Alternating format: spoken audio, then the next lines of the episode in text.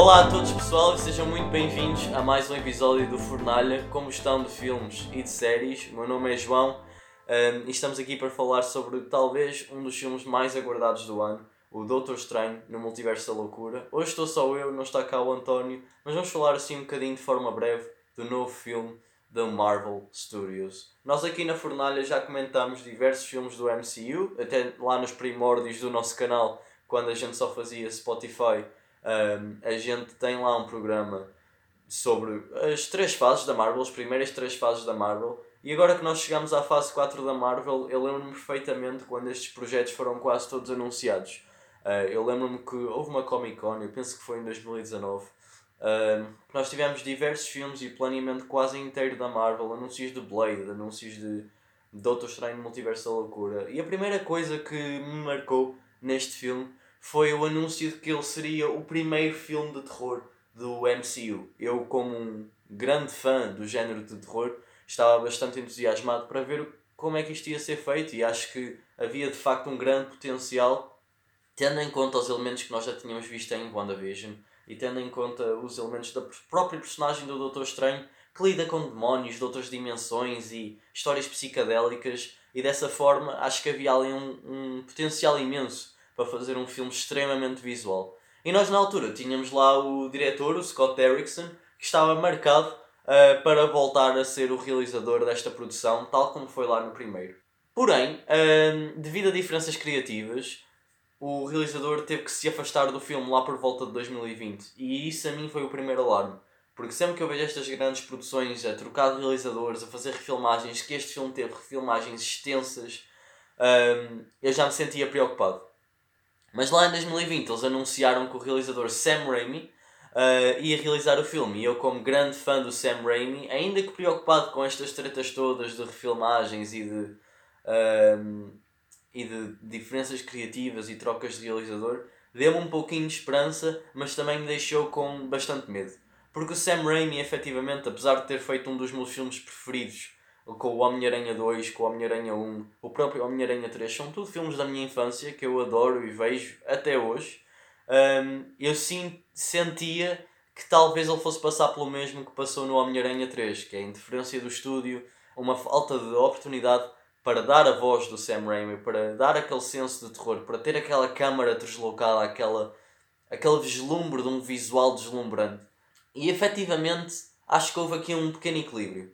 Acho que não é tão não é tão revoltante a forma como o estúdio interfere como foi no Homem-Aranha 3, uh, ah, com a inserção de personagens como o Venom que o Sam Raimi simplesmente não queria trabalhar, Porém, de facto, acho que se nota aqui um pouquinho a interferência do estúdio, ainda que o diretor saiba trabalhar com essa interferência para contar um filme que nunca deixa de ter alma, nunca deixa de ter o senso das personagens que está a realizar e que dá uma montagem, um estilo, um, uma vibe completamente diferente, na minha opinião, de qualquer outro filme do MCU. Para começar, este filme tem cor.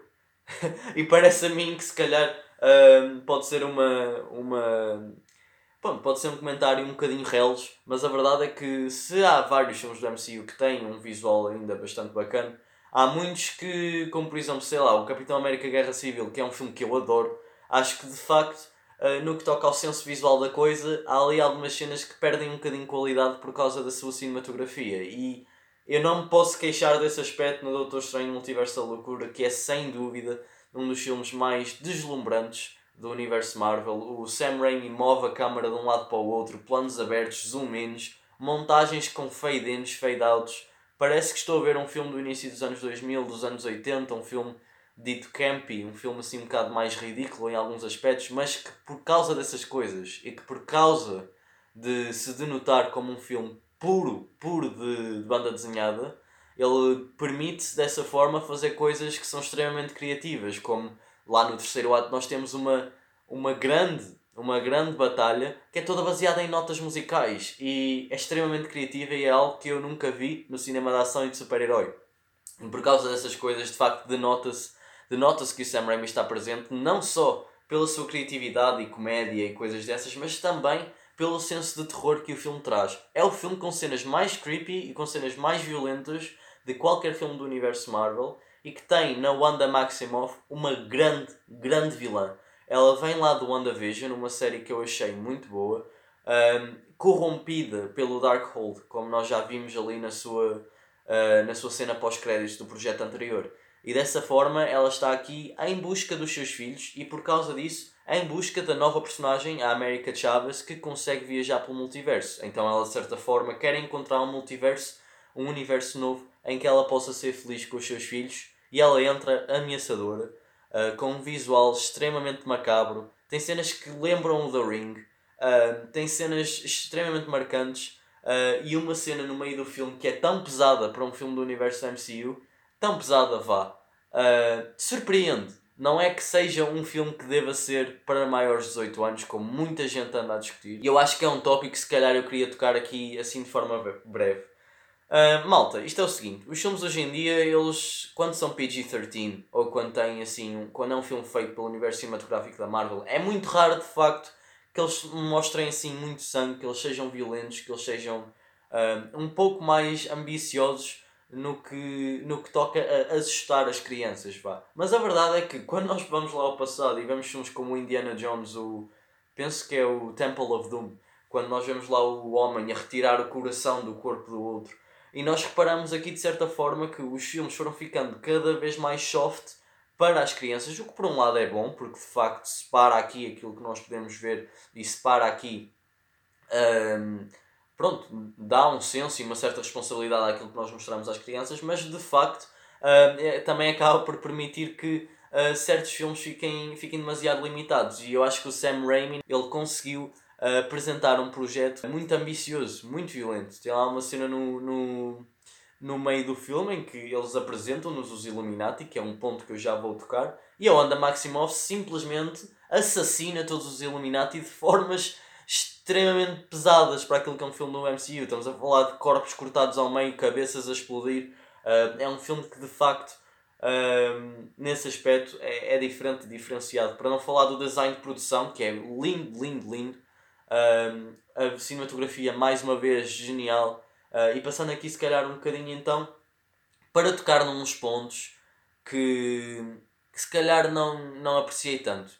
Portanto, o filme chama-se chama No Multiverso da Loucura e de facto a maior parte das pessoas esperava que houvesse um, uma data de cameos. A malta pensava que ia haver o Homem de Ferro com o Tom Cruise.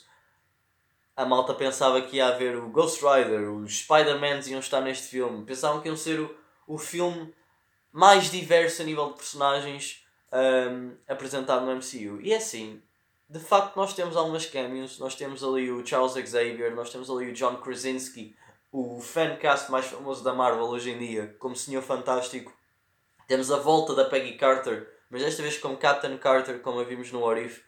E eu vou ser muito sincero, malta. Quando isso acontece, é quando eu sinto mais a mão do estúdio e não a mão do realizador, porque de facto o filme parece que põe um bocadinho de lado a história para encher a tela com estas cameos. Muito honestamente, não tem assim grande coisa a dizer uh, ao filme. E Sam Raimi, ele entra lá dentro e acaba com o problema ao trazer a Wanda como esta presença ameaçadora e acabar com eles todos assim de uma vez. Eu acho que dessa forma ele conseguiu trazer, e lá está, dessa forma eu, eu relembro o tal equilíbrio que eu falei entre estúdio e, e criatividade do realizador, um, mas há aqui um momento em que de facto o filme parece que para de contar a história para introduzir estas cameos que vão vender bilhetes e que muito honestamente já estavam todas no trailer. Eu tive a pouca sorte de as poucas personagens que não tinham sido reveladas até então.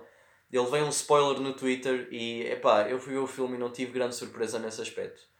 Um, porém, quero ressaltar que é um filme que nunca se esquece de certa forma, de, no seu tempo ali de duas horas, ser um filme com início, meio e fim, que explora um, muito bem a pergunta exata que poucos filmes de super-heróis perguntam, que é, de facto, explorar a felicidade de cada um destes heróis, a felicidade do Doutor Estranho, a felicidade da Wanda. Os sentimentos mais frágeis que eles escondem como carapaças, eles vêm todos ao de cima neste filme. E eu acho que o Sam Raimi faz um trabalho excelente uh, em, em dar ali uma, uma cinematografia dinâmica, o espaço de vida a cada personagem para que no meio deste multiverso da loucura o filme, se o filme permaneça focado naquilo que realmente importa e dessa forma contar uma história equilibrada um, que para mim vale a pena. Não, não é o melhor filme da Marvel, não é. Uh, mas é um filme que não deixa de ser bacana, é um filme com ritmo, um filme que nunca para, uh, com energia e que vale a pena ser visto no cinema pelo espetáculo visual que ele entrega,